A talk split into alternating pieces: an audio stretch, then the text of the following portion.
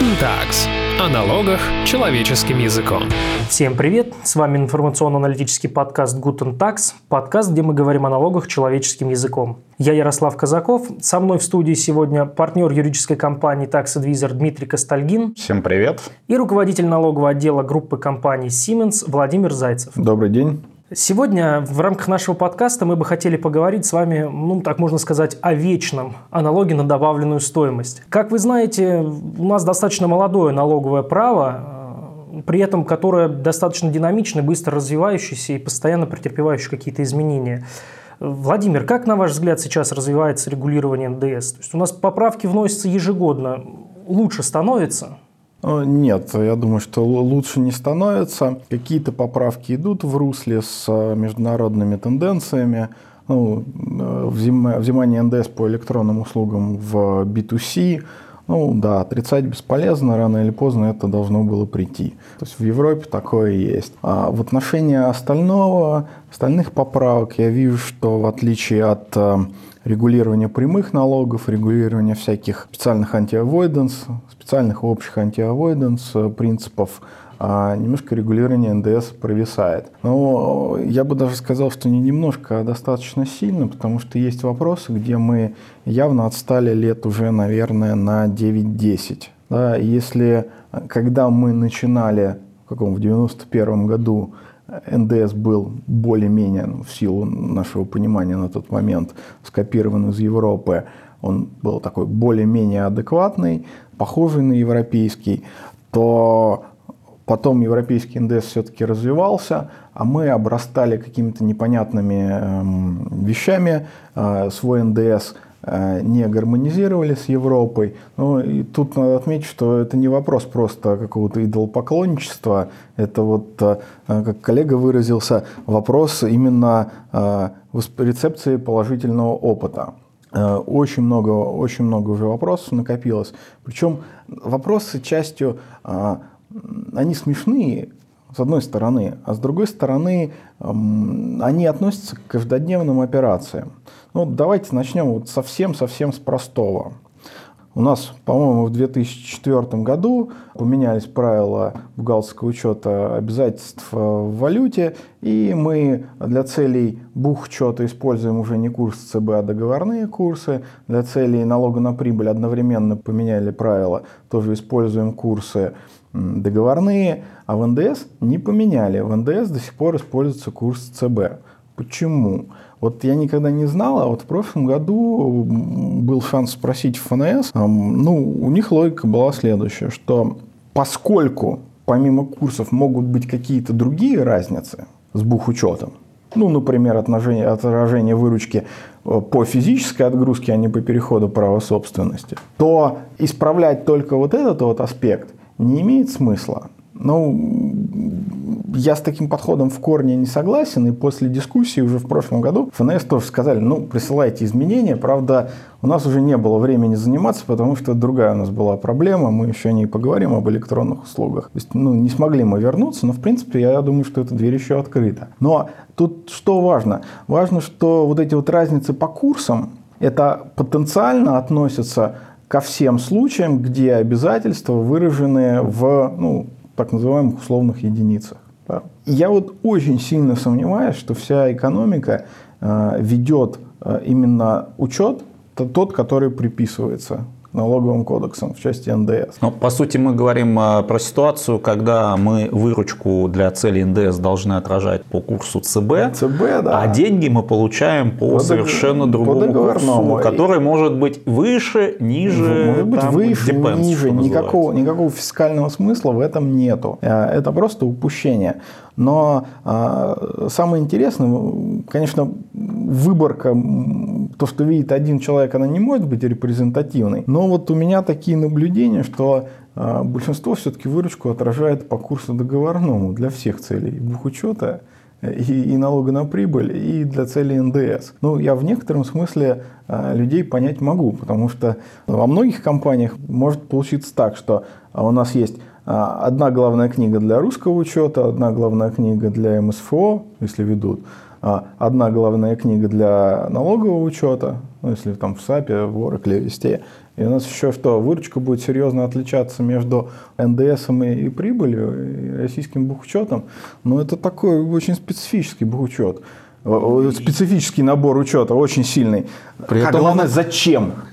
И кон- контроль ухудшается же тоже из-за этого. Контроль тоже ухудшается, но это не проверяют. А, да, мы, э, допустим, из-за вот таких вещей э, закрепляем в договорах курсы ЦБ, хотя хотели бы, как и все, ЦБ плюс там 2-3%, и ну понятно почему. Но это тоже такое ограничение э, гибкости бизнеса в том, что ему реально нужно. Смысла в этом нет никакого. Это просто, ну, вот такой вот э, казус. Ну, вот так бывает. Да? Но это очень простой такой разминочный пример, э, которым э, ФНС неинтересно заниматься. Я говорил, что я не вижу, что они пересчитывают курсы. Ну, наверное, CFO э, тоже как-то это не тот вопрос, с которым CFO пойдет в первую очередь э, к своему налоговому менеджеру, говоря о том, что этот вопрос надо срочно решить. Там, я не знаю, лоббированием или как. Но он есть. То есть это глупость, где весь пар уходит в свисток на самом деле. То есть за, для тех, кто ведет учет, а некоторые все-таки такой учет ведут, это отдельный транзакционный учет. Это не так, что у тебя, допустим, там по строительству, да, вот там может быть этот метод равномерного признания доходов, расходов а, для целей бухучета, налога на прибыль, а для НДС все равно будет по авансам и по признанию в конце. Да, но это крупные проекты, где там 2-3 инвойса в год, 2-3 акта в год. Это как бы не страшно. А вот когда у тебя а, десятки тысяч там маленьких торговых операций с, с этими суммовыми разницами, ну да, это уже становится просто вот бессмысленно. А, а когда ты начинаешь вести учет не так, как требует кодекс, а вот а, а не будет ли в какой-то момент так, тебе придут и скажут, так, так, так, даже не к тебе, к твоему покупателю скажут. Ну, в общем-то, конечно, реальность сделки есть, все замечательно, а счет фактуры есть, но курсы не те. А мы вам в вычете полностью откажем. Даже вот не в разницах там между тем, как должно было бы быть, а вот вообще, то есть скажем, что она вообще неправильная, принципиальная, это вообще неисправимо. Но в наше время я не исключаю таких э, ну, проблем. Все, все может быть, и более того, вот э, то, что ты говоришь, когда эти поправки появились, э, так сказать, мысль оптимизации выручки для целей НДС, она, так сказать, по разным головам ходила, потому что можно же поставить курс, получается, ЦБ умножить на 2, и получается у тебя половина поступивших денег в базу по НДС включаться не должна. И до стадии даже при, принятия этих поправок спрашивали, а зачем? Потому что вот, ну, особо горячие головы могут таким приемом пользоваться и что-то делать. И это к вопросу вот непонятно. Дим, ты постарше, я маленький был, я тогда не слышал таких вещей, но интересные размышления. Но они тоже говорят о том, что ну, не надо это было делать надо Абсолютно. было следовать нормальному бизнес-обороту. Но с другой стороны, я вот ни разу не видел, э, я все-таки вырос с 2004 года чуть-чуть, э, я ни разу не видел, чтобы э, вот эти вот разницы в курсах использовались для какого-то налогового планирования. Ну вот ни разу не видел. Аналогично. Ну, то есть смысл непонятен, это просто пар в свисток. Ну, это такая как бы разминка, но с другой стороны пример иллюстративный, в принципе, неплохой. Да? Дальше. А, какая у нас фундаментальная разница еще, допустим, с европейским НДС? Да? Вот у нас, допустим, есть экспорт товаров. Да? Все очень просто. Ну, относительно. То есть, если ты на экспорт продаешь, у тебя ставка 0, возмещение входного НДС. Замечательно. То есть это полная реализация принципа страны назначения, потому что при ввозе та страна, в которую ты отгрузил, а, там будет уплачен НДС. Ну и наоборот, когда ты из другой страны ввозишь, ты на таможне, либо в случае с ЕАЭС уплачиваешь налоговый орган, но все равно фактически это налог на ввоз, то есть принцип страны назначения. И то, что ты не выставляешь по экспорту свой а, родной национальный НДС, фактически это стимулирует экспорт, равно как и возмещение входного НДС по экспорту товаров. Да? Эм, да, мы вот так долгие годы жили, только вот Европа еще по работам, услугам жила в аналогичном порядке. У них фактически экспорт работ услуг был приравнен к экспорту товаров. Они всегда возмещали входной НДС по тем операциям, местом реализации которых не считается территория Российской Федерации. Хорошо, у нас, э, дай бог в памяти, с 1 июля прошлого года, наконец, по работам услугам правила поменялись. То есть мы начинаем стимулировать действительно наш экспорт.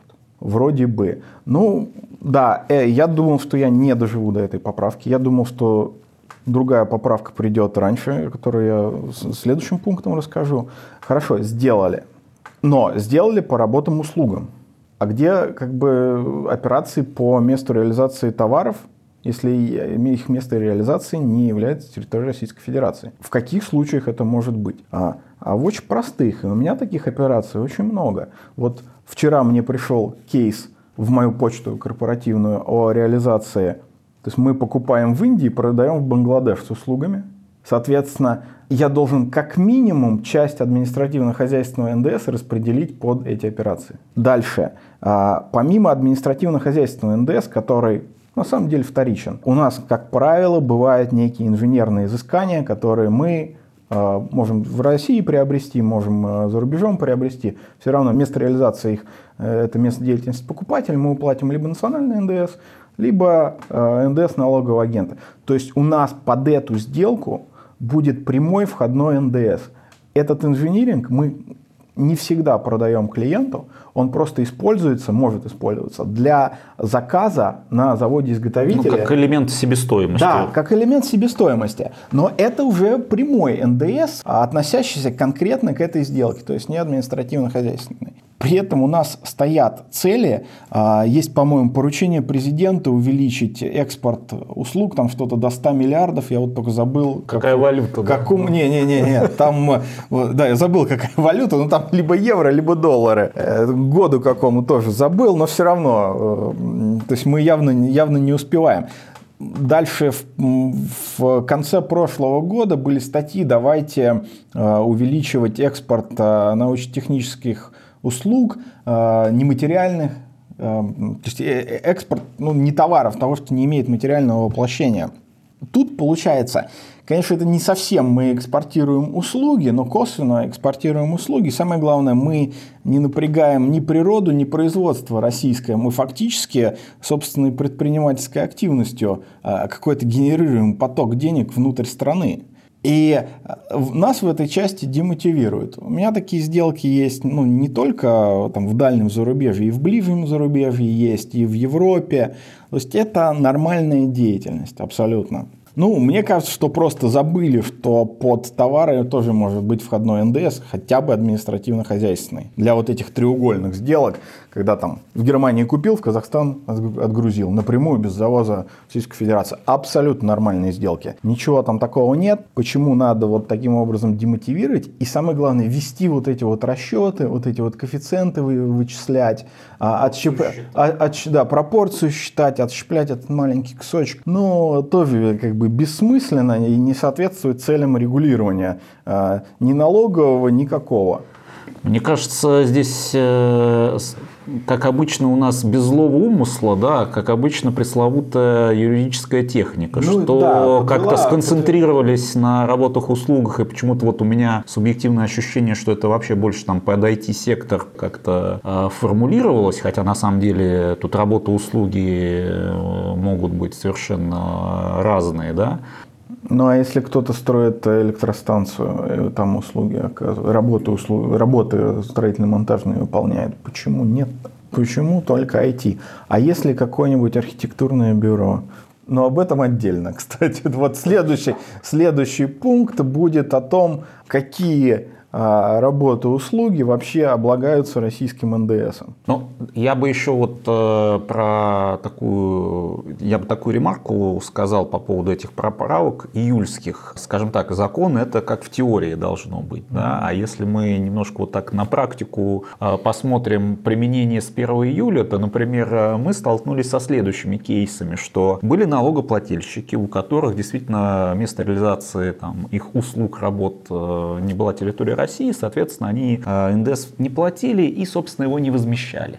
А тут ситуация поменялась, им позволятельно это возмещать. И первая декларация, которая пошла, получается, у нас за третий квартал, она неожиданно с возмещением у компании. Для налогового органа это красная тряпка, компания никогда не возмещала, и тут ставят нормальные такие уже суммы НДС, и понеслось. И люди пытаются уже говорить, ну, ну стандартная история, да, которую многие все проходили, давайте там размажем, давайте уберем и так далее, и так далее. То есть получается опять некое такое не согласование скажем, политической воли, да, и адми- ну, администрирование такого кондового. Ну, на местах понимают, конечно, немножко по-другому, и драйверы у них на местах э, другие, но тут надо просто выдержать этот напор. А, но тоже очень интересная ситуация возникает. А, у нас получается, что услуги по разработке а, местом реализации которых территория Российской Федерации не является у тебя иностранный покупатель,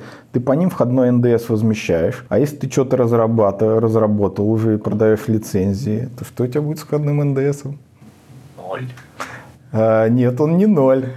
А, с входным НДС у тебя будет исходящего НДС, у тебя не будет, потому что освобождение, а входной НДС ты не возместишь. То есть, получается, мы стимулируем продавать за рубеж а, такие Э, услуги по разработке там по кост плюс 5, а вот создавать тот центр, который будет центр прибыли, получается, что не имеет смысла. После того, как разработал, надо быстренько это куда-нибудь продать за рубеж и уже прибыль генерировать, ну, может быть, не с Каймановых островов. Но с каких-то других. Да, с каких-то других. Да, это тоже весьма, как бы, ну, сейчас, сейчас уже получается нелогично. То есть тоже какой-то пробел в регулировании. Следующий вопрос. Место реализации все-таки работа услуг. Ну, там первые два пункта работы услуги непосредственно связанные с движимым, с недвижимым и с движимым. Ну, оставим их. Да. А, транспортные тоже оставим. А вот две еще категории очень интересные. Это по покупателю, это фиксированный список. И по продавцу все остальное. Замечательно. Какой у нас принцип взимания НДС? В принципе, по стране назначения. Что у нас происходит, если работа услуги в первых четырех пунктах не упомянуты и попадают в последний пункт, то есть по месту деятельности продавца? Мы выставляем на них российский НДС. И когда-то у меня были очень э, э такие оживленные дискуссии, потому что сидел такой IT-центр, который в частности оказывал техподдержку. Это очень просто. Пользователь поднимает телефон, набирает, подсоединяется удаленно человек, кто-то правит на его компьютере, исправляет. И когда возник вопрос, что Европа у нас хочет покупать э, такие услуги по техподдержке, выяснилось, что мы же должны выставлять российский НДС на них. И там еще. Да, это вот случай, когда в Европе это по покупателю, у нас по продавцу. Это случай двойного обложения при продаже – и двойного необложения при покупке. Значит, э, как-то вот это очень странно. Но э, явно, что возникает ценовая конкуренция, и явно не в пользу российского поставщика, потому что он уже выставляет на 20% больше. Этот российский НДС не возмещаемый для иностранного покупателя который никак с территорией Российской Федерации это не просто связан. прямой кост да. иностранного покупателя. Да, это прямой, это, это прямой кост. Но получает что-либо из этого бюджет, очень сомнительно, потому что э, это не единственный случай. Вот для меня еще очень важно, помните, есть такая норма специфическая, с специфическим местом реализации, там, предоставление персонала, если персонал действует там, где у покупателя обособленное подразделение, вот так, по-моему.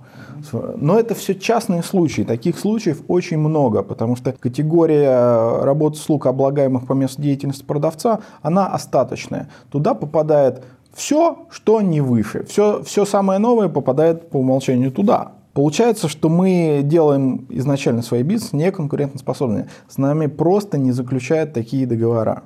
Да, бывают ситуации, когда уже надо очень срочно, но явно 20 лишних процентов к цене никому не нужно. То есть бюджет тоже от этого сильно ничего не получает. Как мы попали в эту ситуацию? Да очень просто. На самом деле в Европе так было до 10-11 года. Это был переходный период наличия этой категории. И мы просто не апдейтили свое законодательство. То есть мы не смотрели. Они тоже не могли сразу там переключиться, не вопрос. Но уже, извините, прошло 9-10 лет. Мы, мы сильно отстаем. И при том в конце прошлого года были статьи «давайте укреплять э, этот экспорт». Э, там было на примерах э, услуги звукозаписывающих студий, услуги... Кино всякое. Услуги кино. Да, ну и дальше опять интеллектуальные продукции. В смысле, работа слуг. И мы еще и хотим его стимулировать. Там было что-то там 240-250 миллиардов рублей какими-то субсидиями.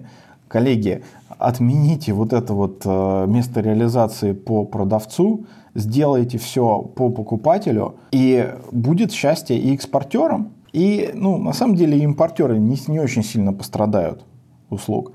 И самое смешное, что у нас импорт услуг на 46% по данным 2018 года, 2019 еще не смотрел, превышает экспорт. То есть даже с точки зрения бюджета оставлять вот эту вот категорию прочих облагаемых по продавцу смысла не имеет.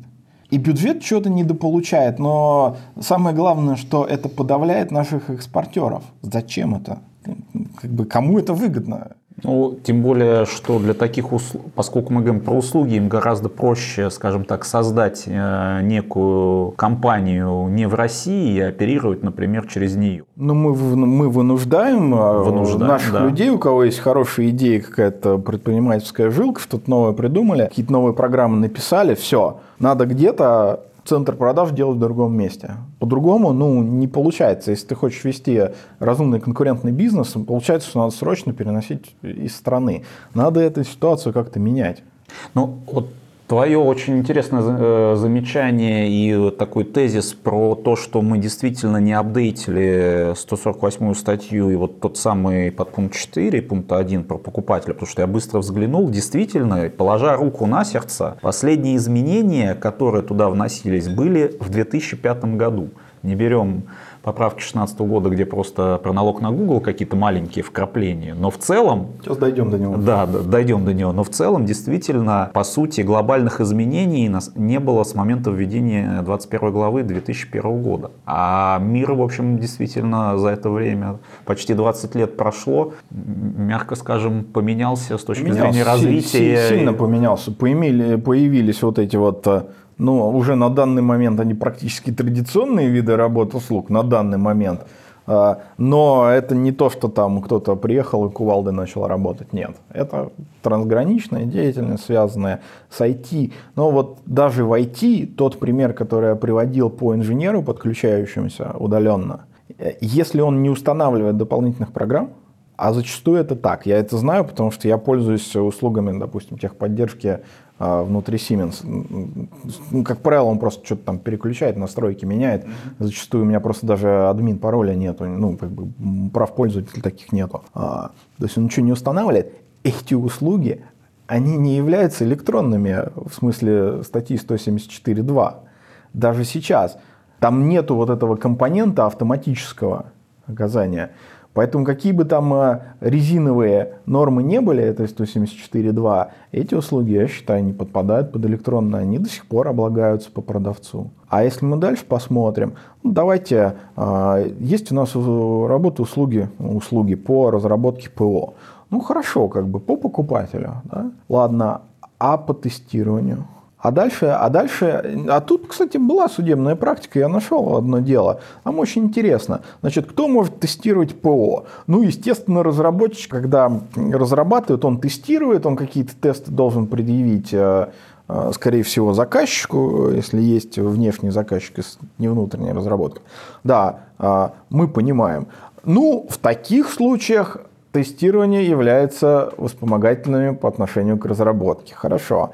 А если у нас заказчик разработки говорит, да, я, безусловно, верю тебе, уважаемый разработчик, верю твоим тестам, но, допустим, penetration тестинг я хочу, чтобы кто-то другой сделал. То есть у меня будет еще один субподрядчик, который разработкой не занимается. Они уже не являются подготовительными, они вспомогательными. Да, они уже не являются вспомогательными к разработке. Нет, ну, они, конечно, относятся к программному обеспечению, а, да, а могут быть тесты ну, текущего характера в процессе эксплуатации, что там сервер не обвалился. Ну, нагрузочное тестирование, да. так называемое, да.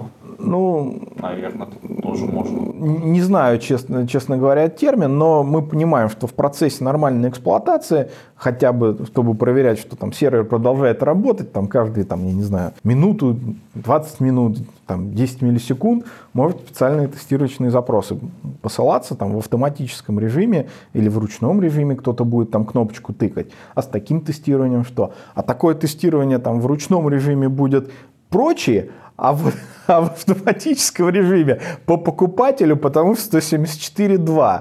Ну, это какой-то вот э, калейдоскоп паноптикум, но это ненормально. Это, это ненормально. И дальше открываем ОКВЭД и смотрим все специфические названия, которые вроде бы консультирование, вроде бы инжиниринг, но вот есть специальные слова. А, да? Допустим, а, есть неокр, а, а есть какие-то клинические тестирования, клинические исследования. Вот тут э, на днях кейс, да, да, да, был, был как бы кейс. И вот поди докажи, что клинические исследования, где имеется устоявшийся термин, не являются неокром. Это очень сложно. Точнее, являются неокром. Ну, самое главное, в чем, это, в чем смысл? Смысла в этом никакого. Это подавление, подавление экспорта наших услуг и стимулирование импорта услуг. Пытаемся как-то достучаться до государства, но вот, конечно, сложно это несколько идет. Какие-то подвижки есть, но очень сложно.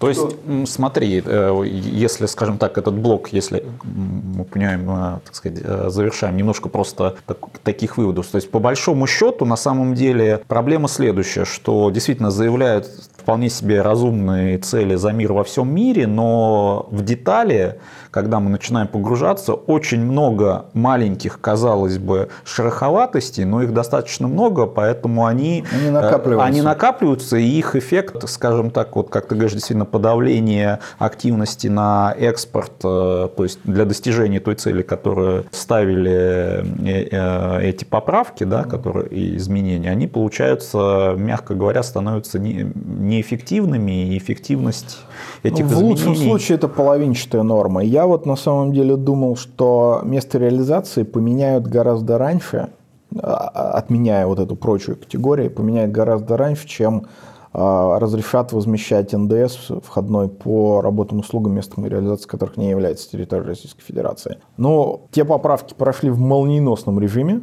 Я не знаю, кто и как их кому представлял, чтобы они так быстро прошли. Я просто глазам своим не верил. Ну, то есть где-то достучались, но тоже в половинчатом режиме, потому что не все предусмотрели. А до этого даже не дошли. Ну, это как бы сделали в меру своего понимания. Ну, что делать? Надо как бы заниматься повышением уровня. Наверное, такая типичная проблема наша, что достучались те со своими болями. Да. Да, скорее всего, да. Вот. У них какой-то конкретный Кто стучался, кейс был. да, конкретный да. кейс, конкретная боль. А вот именно с точки зрения принципов подойти и посмотреть это более глубоко, не хватает там времени, желания, ну и много-много других вещей. Guten Tags. Да, эм, ну, еще один у нас большой блок, боль всех я за прошлый год. Переходим это... к электронным услугам, да, я да, думаю. Да. Электронные услуги, они, конечно, всем сильно поднадоели. Мне лично очень сильно поднадоели. Ведь э, даже сейчас электронные услуги, ну так называемый налог на Google, да, который в народе, постоянно в новостях и Франции выводит и так далее. Насколько вообще у нас это прогрессивная мера, мы, ну, когда мы это принимали? В сегменте B2C это мера ожидаемая в духе мировых тенденций. Ничего страшного к, этого, к этому рано или поздно должно было прийти. Я как пользователь, наверное, не очень счастлив, как физическое лицо. Но, с другой стороны, если так доктринально посмотреть, получается, что когда локальный провайдер мне оказывает услуги, он оказывает так, такого рода, он оказывает их с НДС. А когда иностранец без НДС, минуточку, кого мы поощряем? Иностранцев. Поэтому тут, помимо фискальных интересов государства, а, ну, можно сказать, что государство, так сказать, помогает э, местному производителю. Ну, а с прошлого года B2B заработал, А да? вот B2B, а вот B2B это очень-очень-очень нетипичная норма. Она была очень плохо подготовлена. А, ну, мы видели, что произошло. То есть в первом квартале прошлого года практически все крупные транснациональные корпорации просто остановили платежи. И там не стоял вопрос, платится НДС или не платится, потому что в этом смысле практически ничего не изменилось. Определение электронных уже было, с местом реализации э, все было понятно, э, льготы по 149 тоже не поменялись. То есть всем было понятно, платить или не платить. Остался маленький такой вопросик, кто уплатит налог? Продавец или покупатель? И тут еще старые грехи, так сказать, не дали взлететь. То, что появилось письмо, которое говорило, что после того, как иностранный провайдер таких услуг зарегистрируется, а у него появится российский ИНН, все надо платить прямым методом, в том числе по неэлектронным. И когда услугам. И не только услугам, а, а также, а также работам, товарам и всем иным вещам, которые входят в объект обложения. И об этом забыли. Мало того, что забыли о том, что бывают работы и услуги не только связанные, но и никак не связанные с электронными. Потому что электронные сейчас пронизывают практически все, у любой корпорации, не связанной никак там, ну, с разработкой программного обеспечения, оно все равно есть. Это маленькие какие-то кусочки в общем обороте, там 1%, 5%, 10%. Но 90% это традиционные работы, услуги, еще поставки. Да, что, тоже, что, тоже, что тоже бывает. Об этом просто забыли. И об этом забыли ну, настолько, что а, даже сейчас декларация, которую чуть-чуть поменяли в конце марта или апреля, я вот забыл, прошлого года. Ну, то есть, когда уже надо было ее просто сдавать. По-моему, за несколько дней до срока сдачи уже в апреле. В апреле ее поменяли, добавили на самом деле один код под прочие. Да, но извините, там декларация это сделана по кассовым методам. А по кодексу, ну вот никак не следует, что не электронные, даже если они должны декларироваться, они должны декларироваться кассовым методом. И как в декларацию по кассовому методу э, запихать метод начисления, и зачем это нужно, я вообще не понимаю.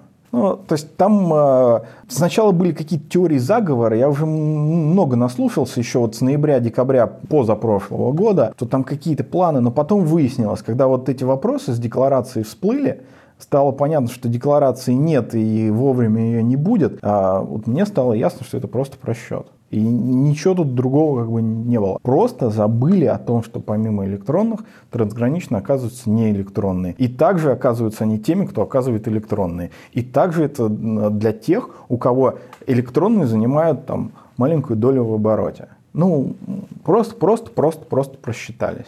Тут больше ничего не скажешь. А если смотреть в детали, ну, давайте посмотрим. А, во-первых, кассовый метод.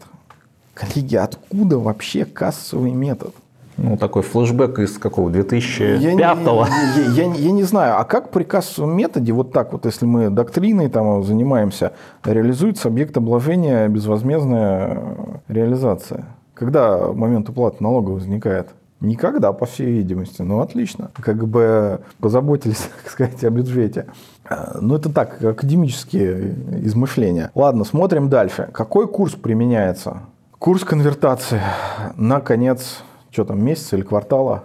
Зачем? У нас мультивалютный учет сейчас прекрасно э, реализован. По крайней мере, можно собрать э, ну, вот эти вот суммы, даже кассовым методом можно собрать, не, именно по курсу на дату операции. А вот чтобы по курсу на конец месяца или квартала, это уже надо танцы с бубнами применять.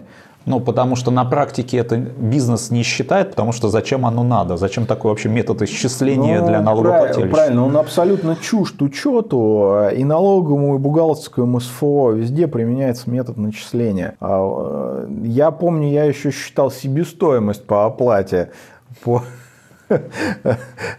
для налога на прибыль. А, и я скажу, что и cash flow statement гораздо сложнее собрать, чем P&L или баланс. Это, это просто сложнее. То есть смысла в этом нет. Идея была в неком упрощении. Я не уверен, что это упрощение. А, может быть, для интернет-гигантов как-то они считают это упрощением. Вот э, подавляющее большинство членов, мне кажется, немецкой палаты, все, все недовольны. Во-первых, э, дальше этот, не во-первых, а дальше этот курс э, Ой, 1667. Ну, 1667 не равно 20 120 мы знаем. Там ползут как бы копейки. не все знают этот но, математический прием, к сожалению, но он но, очень на больших цифрах. Да он и на маленьких цифрах идет, а это просто бессмысленно. Один из наиболее частых комментариев, которые слышу, нам надоело править копейки эти руками, потому что ни одна система их ну, не реализует. Нет, наверное, системы можно изнасиловать по-разному, там, все что угодно, какие угодно округления сделать, но зачем это? Это, это просто бессмысленно, абсолютно бессмысленно.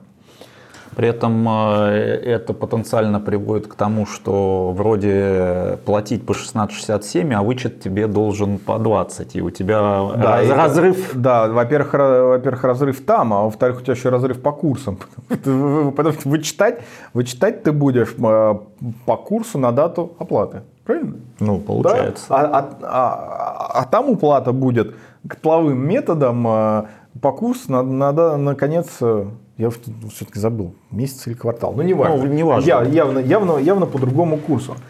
Смысл в этом ну, никакого нет. А, спрашивали ФНС, ФНС ответила так. Ну, представитель ФНС, что ну, вот это вот АСК НДС, это не для этого.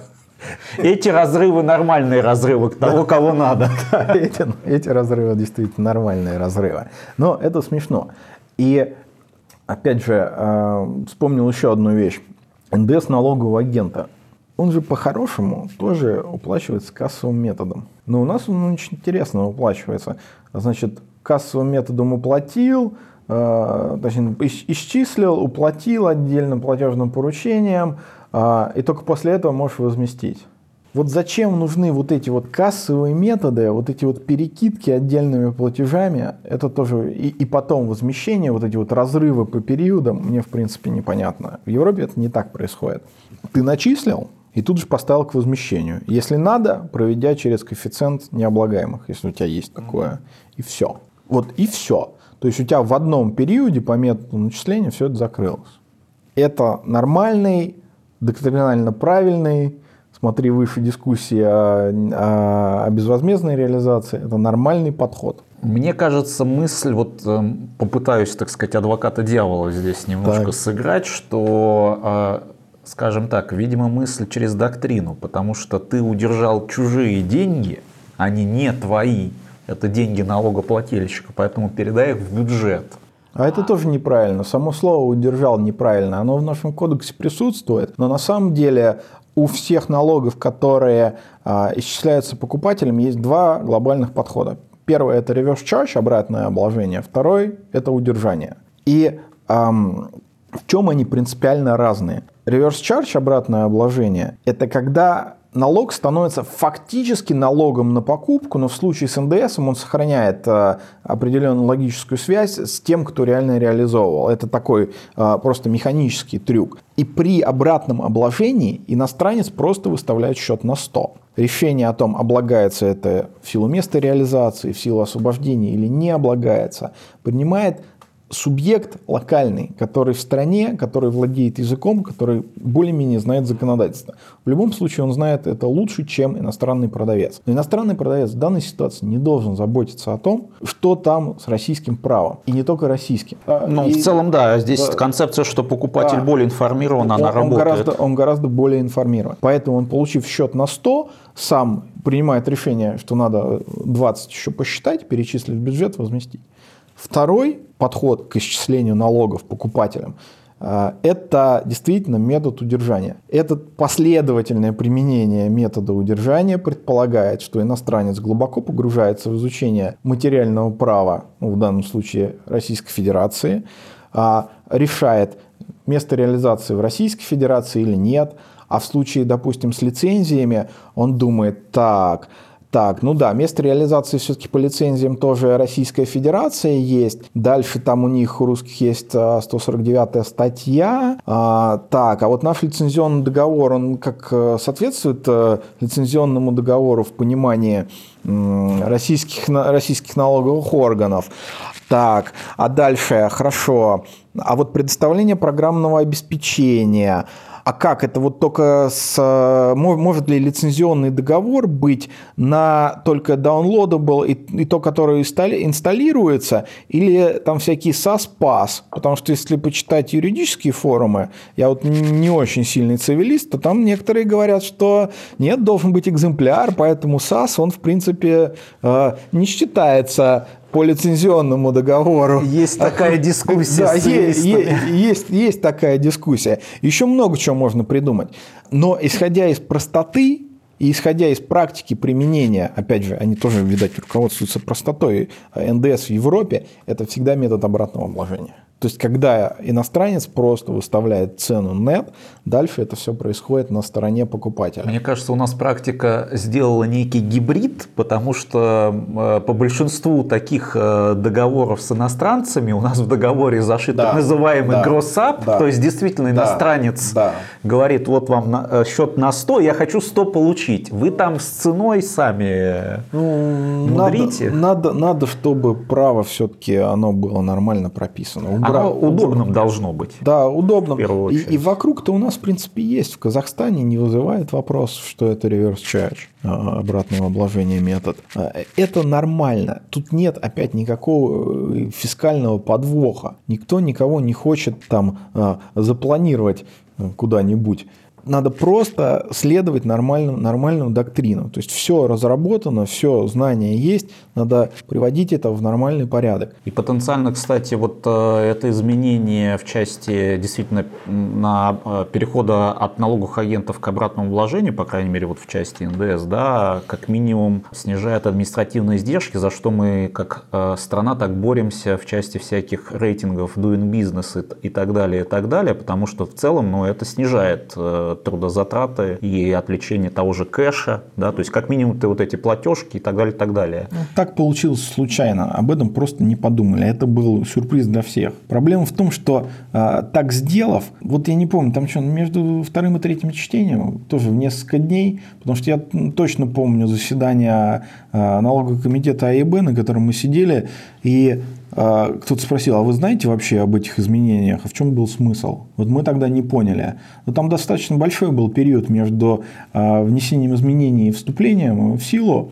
И а, столько было написано, нас просто не слушали. Нас больше года вообще не слушали. А потом появилось письмо о том, что при наличии ИНН надо все прямым методом, и все. И вот этот вот карточный домик, он просто развалился. Просто не хватило, ну, это тут даже не доктринальные знания, тут какого-то такого, такого легкого комбинаторного анализа электронные, не электронные, не электронные, связанные с электронными, не электронные, вообще никак не связанные с электронными. И не только услуги, а еще товары, э, еще товары и работы, и вообще все другие объекты обложения. Просто если на какие-то новые институты в кодекс вводишь, надо каждую статью просмотреть, как она вообще коррелирует с этим новым институтом. Ну вот а, получилось плохо. И ну, это просто вот недостаток такого системного подхода. И вот э, еще один пример, если мы говорим там, о трех крупных изменениях в НДС за прошлый год, там изменение ставки, возмещение НДС по экспорту работ услуг и, да, наш любимый топик, электронный НДС. Там ни в одном из этих законах не было переходных положений какой-то момент, когда я этот вопрос задал, сказали, ну, Владимир, вы посмотрите, какой период времени от принятия закона до вступления в силу. Что я сказал, что это не переходные положения. Мы очень благодарны за такой промежуток. Мало, ну, другое дело, что вы не слушали все то, что мы писали в этот промежуток. То есть можно было сделать работу над ошибками быстренько, а, но это не было сделано. Но в любом случае это не переходные положения. Переходные положения – это когда сделка началась по одним правилам, а закончилась по другим. Да? И у нас очень интересная ситуации возникают. А, ну, по электронным услугам а, возникла следующая ситуация. Значит, если у нас а, услуги оказаны до 1 января 2019 года, а оплата после, притом поставщик прекращает оказание электронных услуг вообще. Что тоже показательно, потому что он сказал, что нет, с меня хватит. У него, поскольку он не оказывает эти услуги после 1 января 2019 года нет обязанности зарегистрироваться. При этом ФНС в разъяснениях настаивает на применении прямого метода. Соответственно, нет обязательства зарегистрироваться, нет возможности уплатить э, НДС. Что делать? Я не знаю. Это такое вот выпадение налоговой базы на пустом месте. Ну, тоже простой комбинаторики не хватило. Услуги оказаны до-после 1 января, оплачены до-после. Продавец продолжает, не продолжает оказание таких услуг до-после 1 января. Достаточно смешно. Ну, в общем, в трех соснах заблудились. Возможно, эту выпадающую часть хотят добрать штрафами. Помните, мы встречались же с, ну, с практикой, где иностранцы не могут оплатить НДС и по полгода пытаются пятью разными платежками оплатить, а потом их еще и штрафуют за несвоевременную это, оплату. Это, это есть, это есть. Это все есть. Эм, ну, все было достаточно ну, не продумано. Я думаю, все уже пожалели. И да, у нас год, э, даже больше занял в обсуждениях э, с ФНС как-то донести эту позицию. Но вот, слава богу, в конце года на двух публичных мероприятиях представители ФНС первый раз публично сказали, что да, мы видим проблему, надо как бы менять. То есть в конце прошлого года как-то лед сдвинулся. Но вот продолжение пока в этом году еще не, не, не получило. Я с нетерпением жду следующих встреч. Ну, то есть по ощущениям, э, по крайней мере, хочется верить, что, скажем так, половина проблемы, ее признание, ну, как говорится, некое есть. Первая стадия. Первая стадия. Но вопрос, когда это все-таки поменяется, потому что реально уже мы живем почти год и квартал э, с этим новым регулированием. И возвращаясь, кстати, к переходным положениям, получал, получилось вообще наслоение. У нас еще и ставка менялась.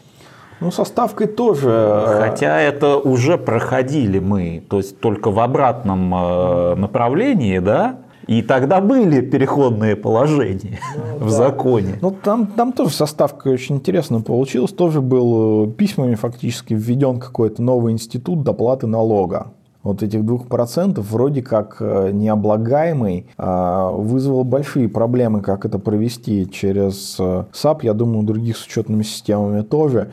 Но вот я считал, что если тебе продолж... доплачивают, там, допустим, заплатили при стопроцентном авансе, то 118, а потом у тебя в контракт так сформулировано, что надо еще 2 доплатить, потому что ставка поменялась.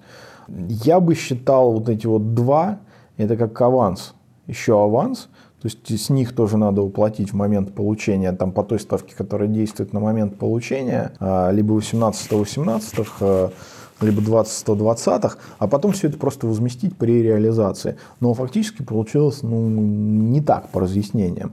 То есть тоже новый какой-то институт, если я могу вдруг так вот говорить, что а это только налог, а вот в этом году получая оплату, допустим, 100 из 120 мне причитающихся, я могу сказать, что я получил 100 это принципал, как бы, а 20, когда доплатят, вот это будет уже НДС. Ну, конечно, мы понимаем, что это не пройдет, но тогда откуда вот эта вот э, категория, а это просто доплата налога? Немножко странно. Это он подъемные такие. Но на самом деле же еще со ставкой НДС многие, и, как я понимаю, э, споры потенциально даже продолжаются, и, возможно, там до высших инстанций дойдут, когда у нас госзакупки и всякие тендеры, где жесткая цена, и там невозможно как бы да, с точки зрения уже законодательства не налогового, да, я, я изменить вот цену и, и получается ты как поставщик, э, продавец страдаешь за счет того, что изменил законодательство, а у тебя контракт длящийся. Мне законодатель говорит о том, что я несу нормальные коммерческие риски, но эти нормальные коммерческие риски в сделках с этим, а, с этим же субъектом фактически проистекают из его действий. Ну, это достаточно цинично, на мой взгляд. Такие вершки и корешки. Вспоминаем ну, сказку я, нашу. У меня был спор с кем-то из коллег, как вообще должно быть, э, так доктринально, э, все-таки НДС сверх цены или НДС в цене. Ну, я считаю, что НДС должен быть сверх цены.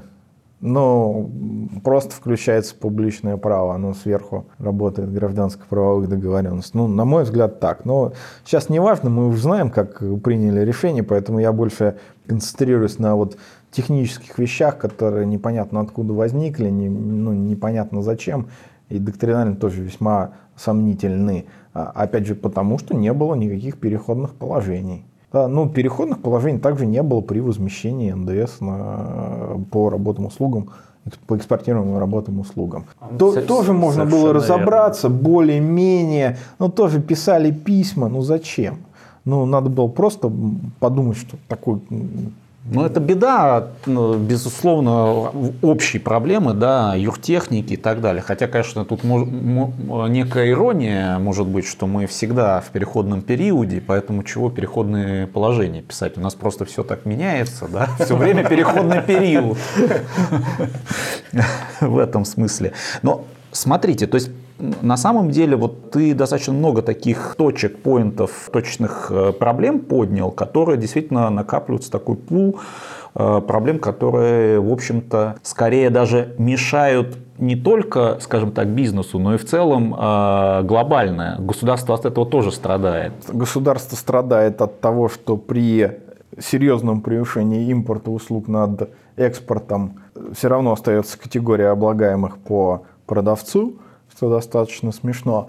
В этом, в этом теряет государство, но точно так же оно теряет и бизнес теряет тем, что оно подавляет конкурентоспособность теми же самыми нормами собственного бизнеса на внешних рынках. Вопрос, чего мы хотим добиться этим. Может быть, как-то надо немножко перестроиться? Вопрос старый, он очень старый. То есть в 2010-2011 году там, Германия, Европа уже отказалась от этой категории облагаемых по продавцу. Я спрашивал году в третьем, четвертом, на что сказали, что руки не доходят. Ну, при этом вы посмотрите, какая у нас была активность в сфере прямых налогов и вот этих JAR принципов. Там у нас бенефициарный собственник, там тонкая капитализация, необоснованные налоговые выгоды, там, их реинкарнации в 54.1. А, ну, а, кучу, кучу международных соглашений по обмену документами. Ну, у меня есть подозрение, что НДС все это, конечно, в одиночку не перевесит, но там большие деньги замешаны теряют, я сейчас я считаю, все, и государство, и, и бизнес. Ну, безусловно, вот как раз хочется надеяться, с одной стороны, быть оптимистом, да, с другой стороны, может Не, ну тут резон есть, тут есть конструктивная повестка. Эм, как бы я же не прошу, чтобы нам дали какую-нибудь льготу, льготу. да, отменили там НДС на что-то. Нет, вопрос так не стоит. Вопрос стоит в том, что если мы хотим, э, чтобы у нас были конкурентоспособные экспортеры, и не только э, там, нефти, газа и угля, то что-то надо сделать. А в данной ситуации парадоксальный парадокс в том, что еще и бюджет на этом что-то приобретет. Ну, что, что еще я могу предложить в качестве обоснования и такого торга с государством? Да больше ничего. Это, в принципе, идеальный случай для конструктивного разговора с государством. Но надо как-то вот доносить. Я пока не добрался до таких трибун, где можно было бы это решить кардинально. А очень хочется.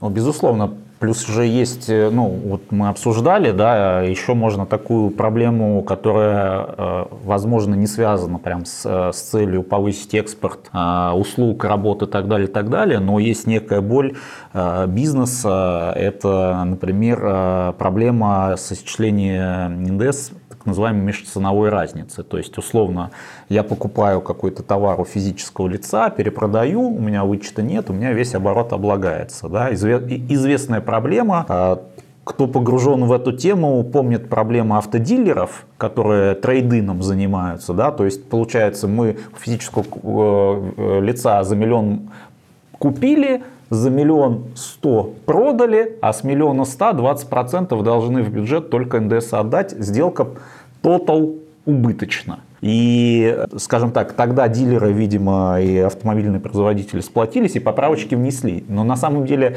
таких случаев э, полно. Если мы посмотрим на наши гипермаркеты, которые закупают овощи и разную сельхозпродукцию, то же самое. Да?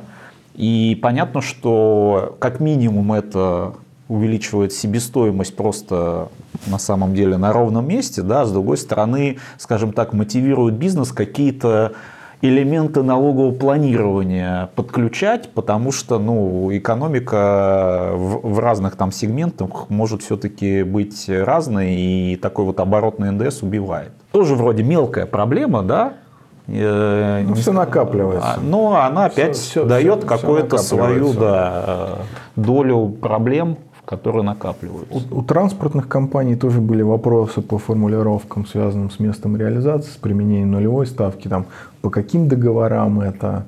Ну, это тоже достаточно бессмысленно, когда мы к форме договора привязываемся, а не к смыслу. Ну, если подводя итоги, э, что мы можем посоветовать, порекомендовать, как-то, может быть, прийти к какому-то решению, выводу общему? Я бы не сказал, что нужна там грандиозная реформа НДС. А, НДС, он издалека, в принципе, напоминает все-таки НДС. Но ряд вещей, которые в том числе и в Европе развивались постепенно, надо все-таки немножко напильником подпилить, подогнать. То есть надо явно менять место реализации, отменять эту категорию прочих, а, надо разбираться нормально с вычетами в тех ситуациях, когда местом реализации не только работа слуг, но и товаров не является территорией Российской Федерации. Надо а, совсем косметические, но, но важные правки все-таки разобраться с курсами, надо разбираться с НДС налогового агента, переходя на механизм обратного обложения, без гоняния денег там, отдельными платежками, а, без а, фактически требований, чтобы те выставляли российский НДС иностранным субъектам. То есть вот эти вот все вещи надо в один пакет собрать, быстренько поправить, лучше будет всем и государству, и экспортерам, э, и внутри страны будет лучше. Ну, найдутся, конечно, те, кто будут недовольны всегда. Да, то есть всем не угодишь. Но ну, в общем и целом это будет гораздо лучше. Это будет такой НДС, проверенный временем, проверенный опытом, э, утвержденный эм, и соответствующий академической идее и доктрине. Оно просто будет правильно по всем направлениям. Но как бы страшно всем все трогать. Э, самое главное не трогать. Но вот когда начали трогать сами, не посоветовавшись и не послушав, вот к чему мы пришли. К электронным услугам в такой как бы изощренной форме. Отлично. А, Владимир, спасибо большое за то, что да, пришел и поделился такими интересными мыслями. Да, спасибо большое за обсуждение. С вами был информационно-аналитический подкаст Guten Tax. Подписывайтесь на нас на любых площадках, где вы слушаете подкасты. Слушайте нас на Vimeo и YouTube. Ставьте лайки, комментируйте, задавайте вопросы. Всем пока. До новых встреч. Спасибо.